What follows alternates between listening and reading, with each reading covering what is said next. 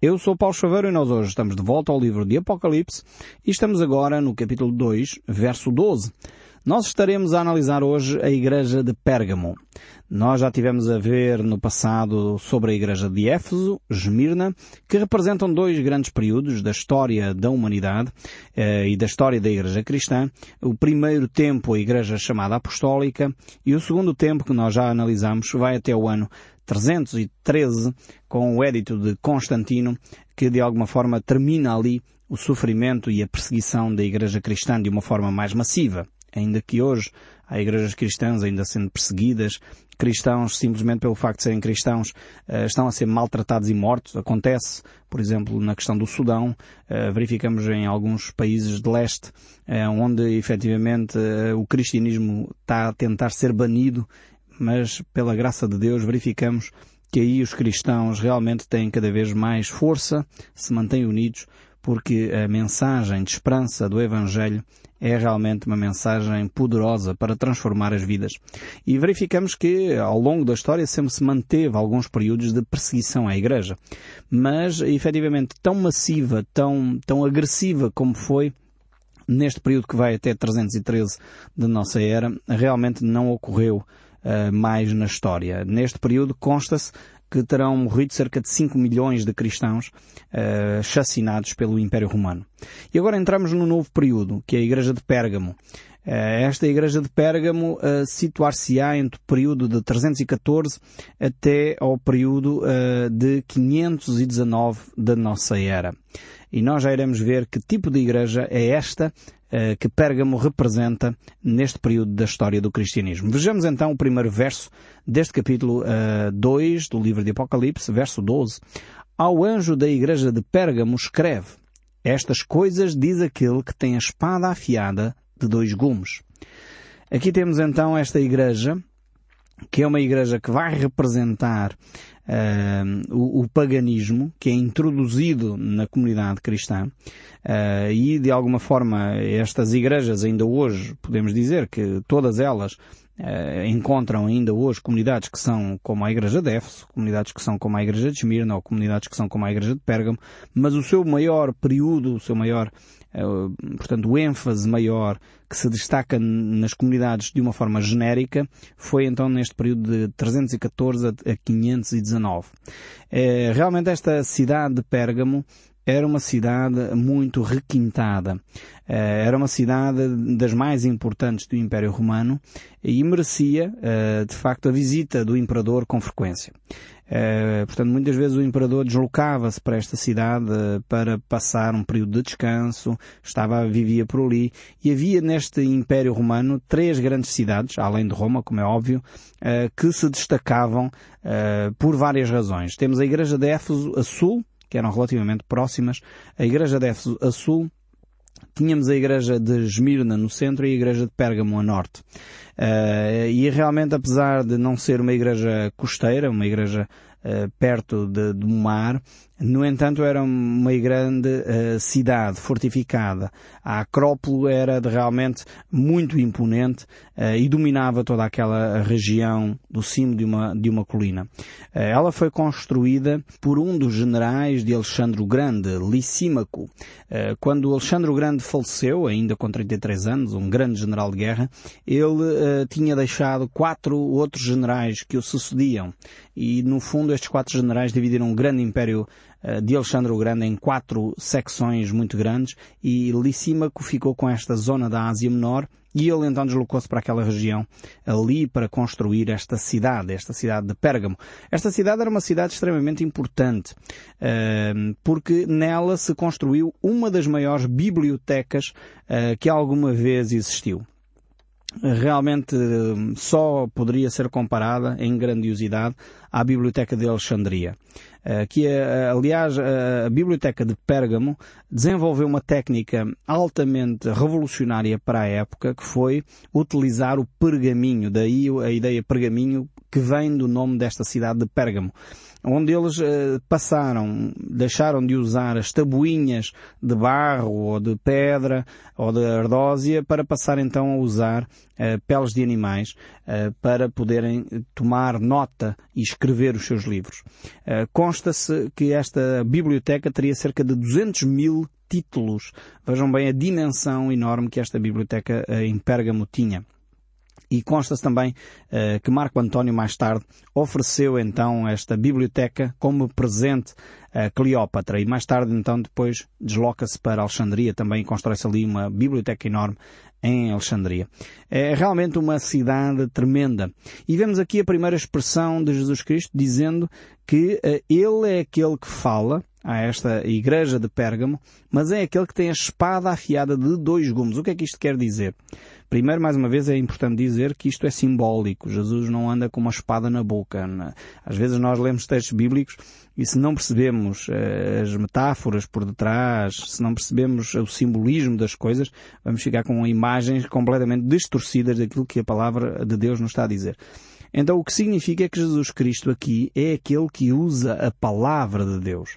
Se lembrarmos Hebreus capítulo 4, eh, lá está escrito a dizer que a palavra de Deus é como uma espada de dois gumes que penetra no íntimo de cada um de nós, que divide juntas e medulas e vai até ao mais fundo de cada um de nós é o que aqui, por outras palavras, Jesus uh, se está a apresentar. Ele está-se a apresentar como aquele que tem a palavra de Deus, aquele que traz a resposta às questões mais profundas do nosso ser.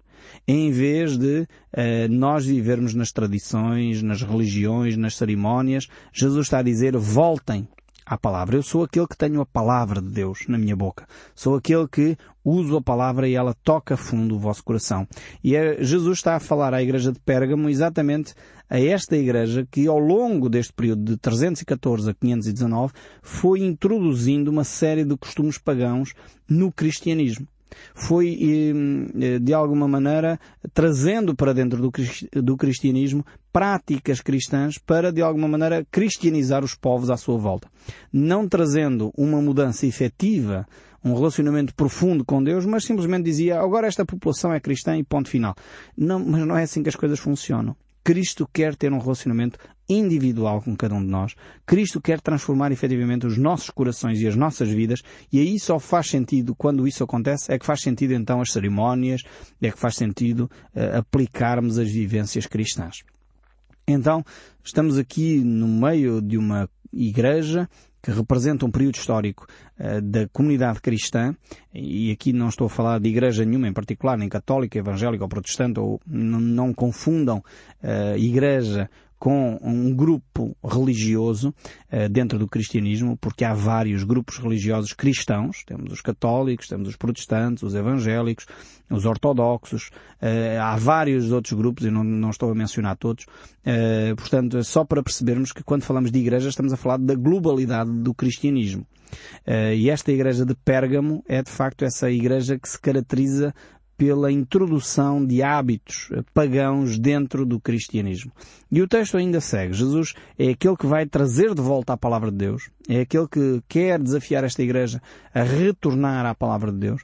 É, por isso é aquele que fala com a espada afiada de dois gumes, traz a palavra de Deus e a palavra de Deus muitas vezes incomoda. Se você é ouvinte regular do programa Som do Livro, sabe perfeitamente que há dias que nós ouvimos a palavra de Deus e não é assim tão agradável. Não consola o nosso coração, até nos incomoda, até nos faz pensar, mas bolas, então eu não estou a viver um cristianismo uh, como Jesus quer. Eu não sei se acontece consigo. Comigo acontece. Quando eu leio a palavra de Deus, muitas vezes Deus incomoda-me.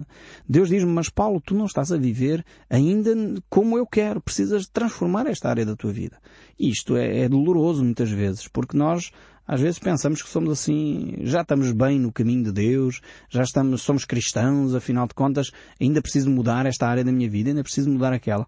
Mas Deus é, é aquele que, com uma espada de dois gumes, assim, tipo bisturi, assim, bem preciso, mas com muita mansidão e amor, Ele vai lá e retira aquele defeito no nosso caráter, transforma esta área da nossa vida como um, um, cirurgião experiente remove um câncer de dentro de nós, não é? E Jesus age desta maneira, com muito carinho, com muito amor, para que nós possamos ser pessoas mais semelhantes àquilo que Ele é.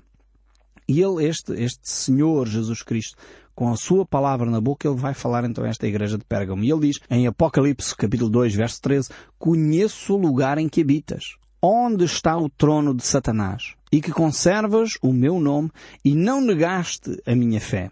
Ainda nos dias de Antipas, minha testemunha, meu fiel, o qual foi morto entre vós, onde Satanás habita. Então temos aqui esta igreja que uh, é uma igreja que está a conviver diretamente com o paganismo. E por isso Jesus uh, reconhece, reconhece o lugar em que ele habita. Ou seja, Jesus, apesar de perceber que eles estão a fazer coisas erradas, entende as circunstâncias. Agora, isso não quer dizer que estas circunstâncias sejam desculpa para tudo.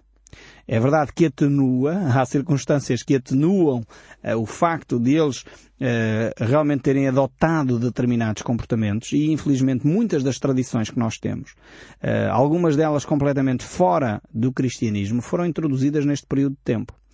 Neste período que é um período também de grande expansão do cristianismo por todo o Império Romano, mas ao mesmo tempo vai-se introduzindo aqui algumas práticas que ainda hoje vigoram no nosso, no nosso cristianismo e algumas delas surgiram aqui.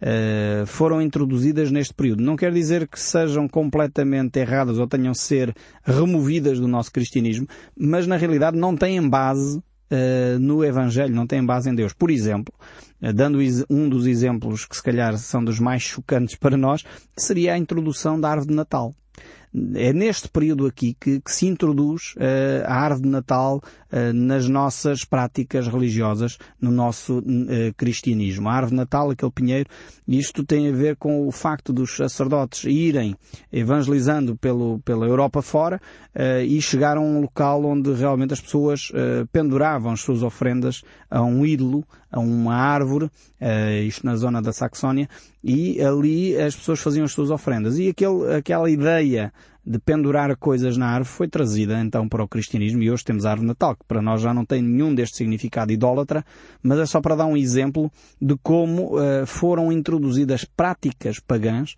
uh, dentro do cristianismo. A árvore de Natal não tem nada a ver com o nascimento de Jesus. Eh, lá no, no nascimento de Jesus eh, não havia árvores de Natal enfeitadas, lá no, na estrebaria não havia. Eh, depois, claro, nós cristianizamos e então adotámos a questão dos presentes. Aqui em Portugal os presentes são distribuídos no, na noite de Natal, mas na realidade seria mais bíblico, mais correto, como os espanhóis até fazem, no dia de Reis. Eles só entregam os presentes porque foi no dia de Reis que Jesus recebeu os presentes. Uh, só para nós percebermos às vezes como nós temos práticas uh, que hoje não têm a ver com o paganismo já no certo sentido, já não é aquela ideia de que vamos oferecer uma, uma prenda à árvore como foi no início quando os cristãos chegaram àquela região e ali os habitantes faziam as suas ofrendas à árvore, mas depois uh, realmente foi introduzido no cristianismo. Agora, Deus está a dizer, Ele conhece o lugar onde habitas. Ele percebe a cultura em que uh, a igreja de Pérgamo estava envolvida. E qual era esta cultura? Era uma, uma cultura uh, completamente satânica. Ou seja, Satanás tinha montado ali o seu trono. E porquê é que Jesus está a dizer isto? Em Pérgamo, Satanás tinha montado ali o seu trono. Uh, nós temos que entender uh, a cultura uh, da cidade de Pérgamo. A cidade de Pérgamo era uma cidade altamente desenvolvida para aquele período e, como eu já disse, havia três grandes cidades que se mantinham importantes no reino, no Império Romano. era Éfeso, Esmirna e Pérgamo. E cada uma delas tinha um ênfase maior, sendo que Pérgamo era o grande centro uh, espiritual e religioso daquela época. Havia uma série de templos, ainda que Éfeso também tinha o grande templo de Diana, ainda que Esmirna também tinha os seus templos, mas realmente uh, cada uma delas tinha um ênfase maior, sendo que Pérgamo era de facto o centro das, uh, das divindades. E, e, há uma das divindades em Pérgamo que realmente, mais uma vez, foi trazida para o cristianismo, não tem a ver com a Bíblia, uh, mas foi trazida para o cristianismo e se eu a descrever você vai identificar já a imagem que hoje é adotada uh, no cristianismo, essa imagem, muitas pessoas pensam que é assim, mas na realidade tem a ver com a cidade de Pérgamo e tem a ver com um dos deuses da cidade de Pérgamo, que era um ser eh, mitológico. Um templo tinha um templo enorme. Eu não sei se sou capaz de dizer bem o nome deste deus, mas era Dionises. Eh, era o nome deste, deste deus. Mais ou menos eu espero ter dito, pronunciado mais ou menos bem. Mas este ser, eu posso descrevê-lo, era um ser que era eh, meio bode, meio homem. Da cintura para cima era homem. Da cintura para baixo eram, tinha patas de bode. E na cabeça tinha chifres. e tinha na mão um tridente. Você já está a perceber qual é esta imagem? Nós transportamos esta imagem de Pérgamo e hoje dizemos que Satanás é assim. Muitas pessoas dizem uh, que a figura de Satanás, ou quando representam Satanás, representam-no eh, como esta figura uh, do Deus uh. Uh, e realmente, é, se calhar não foge muito à verdade, porque Jesus Cristo aqui diz que ali Satanás tinha estabelecido o seu trono. Mas sinceramente isto é uma imagem. Não tem a ver com o cristianismo, nem tem a ver com a Bíblia. Aliás, antes pelo contrário, a Bíblia diz que Satanás é como que um anjo de luz. A sua aparência é bela e não uma coisa tão estranha como este Deus aqui da cidade de Pérgamo. Esta cidade tinha vários, vários uh, templos, sendo um deles uh, um dos uh, grandes templos onde se operava muitas curas. Seria quase um templo hospital. Não tem nada a ver com os hospitais de hoje em dia, claro, mas um, era um templo onde as pessoas procuravam a cura sobrenatural. de acordo com alguns relatos históricos, esse templo era hum, inundado de música melodiosa, agradável ao ouvido, música tranquila onde as pessoas procuravam o bem-estar emocional e o bem-estar físico, onde muitos gladiadores eram, eram tratados depois de serem colocados nas arenas e quando sobreviviam, eh, então eram levados para este templo para serem cuidados. Esse templo teve várias fases, uma delas em que se desenvolveu de uma forma grande, onde toda a gente do Império Romano vinha, de facto, a este espaço para se tratar, alguns imperadores inclusive, uh, e eram desenvolvidas ali massagens, uh, tratamentos, e quando esses tratamentos mais, uh, mais suaves não funcionavam, consta-se que colocavam e fechavam as pessoas numa sala cheia de serpentes. Isto era tipo tratamento de choque e realmente ou a pessoa ali ficava curada ou ficava louca, imagino eu. Uh, o que não se constava, o que não se divulgava, é que nas traseiras deste templo havia uma, uma porta de saída para os cadáveres. E realmente as pessoas entravam pela porta da frente e alguns só saíam mesmo pela porta dos fundos e uh, realmente esta cidade uh, prosperou durante muito tempo. Um, consta que Augusto César frequentava com, com alguma regularidade este templo e durante 700 anos foi provavelmente um dos grandes centros do desenvolvimento científico até, ainda que misturado com a mitologia, misturado com o misticismo, foi-se desenvolvendo ali alguns, uh, alguns conhecimentos. Uh, na realidade, nós percebemos que muitas das ciências que existem hoje elas andaram durante muitos séculos misturadas com a superstição, misturadas com o ocultismo, misturadas com o culto a Satanás. Eh, e de facto este é um dos casos concretos em que isso aconteceu, ainda que depois mais tarde, hoje, eh, graças a Deus, a medicina deslocou-se e separou-se profundamente desse tipo de misticismos, de superstições, uh, e hoje temos ao serviço uh, da humanidade excelentes médicos e excelentes uh, técnicos que sabem exatamente o que estão a fazer. Na cidade de Pérgamo, então, tínhamos estas, estas características onde Jesus Cristo aqui considera que isto é o, o, trono de Satanás. E este trono de Satanás estabelece-se sempre que há realmente muita religião e pouco cristianismo.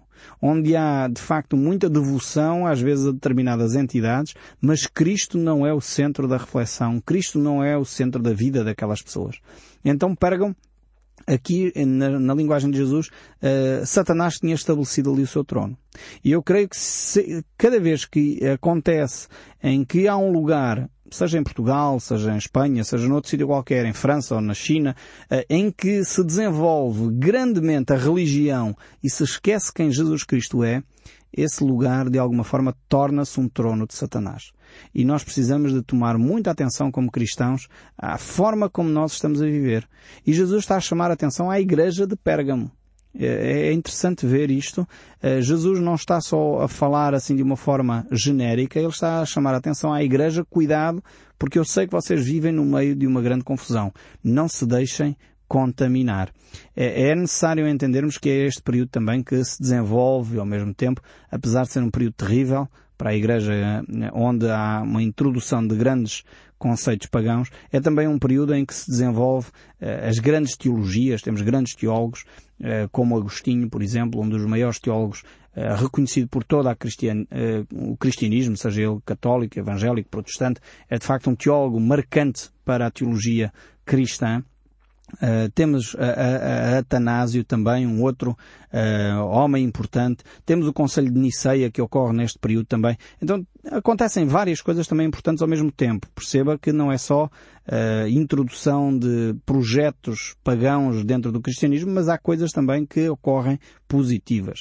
Uh, e realmente Jesus reconhece estas perseguições, este tipo de pessoas que uh, são perseguidas e até mortas pela fé cristã. Temos aqui o caso neste versículo de Antipas, que era uma testemunha fiel de Jesus.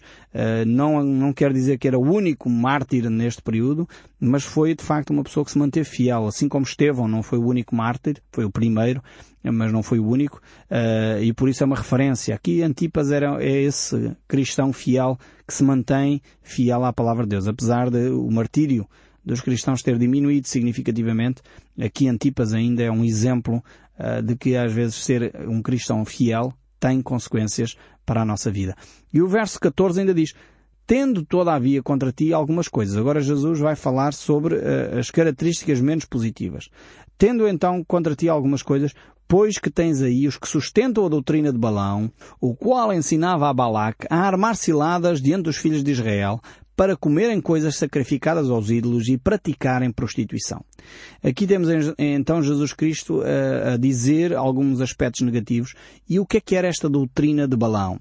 Primeiro é preciso nós percebermos que esta doutrina de Balão é diferente do caminho de Balão, que é descrito em 2 Pedro capítulo 2, eh, que no fundo o caminho de Balão é cobiça ao dinheiro, ou seja, é ser mercenário, é abençoar porque se recebe dinheiro e infelizmente hoje há muitas igrejas no caminho de balão, só abençoam se receberem dinheiro, e isto é um caminho terrível, cuidado com ele. É diferente também uh, do erro de balão, Uh, é diferente desse aspecto e do ensino de balão que nós temos aqui. O ensino de balão é de facto algo conduzia. Uh, ele levava as pessoas, as mulheres, a casarem com os israelitas e dessa forma afastá-los de Deus. Este era o ensino de Balão. Uh, havia ali mulheres que se uh, entregavam em casamento com os israelitas e por isso eles se afastavam e passavam a praticar idolatria. Este era o grande ensino de Balão e esta igreja permitia que isso ocorresse dentro da, da sua comunidade. Ou seja, havia homens e mulheres se afastarem, voltando-se para a idolatria, por causa dos relacionamentos que desenvolviam. Esta é a questão de, do ensino de balão. E esta igreja também é chamada a atenção uh, por causa de permitirem uh, os nicolaítas. Mas nós voltaremos a estas reflexões no próximo programa. Por isso nunca deixe de ouvir o som deste livro.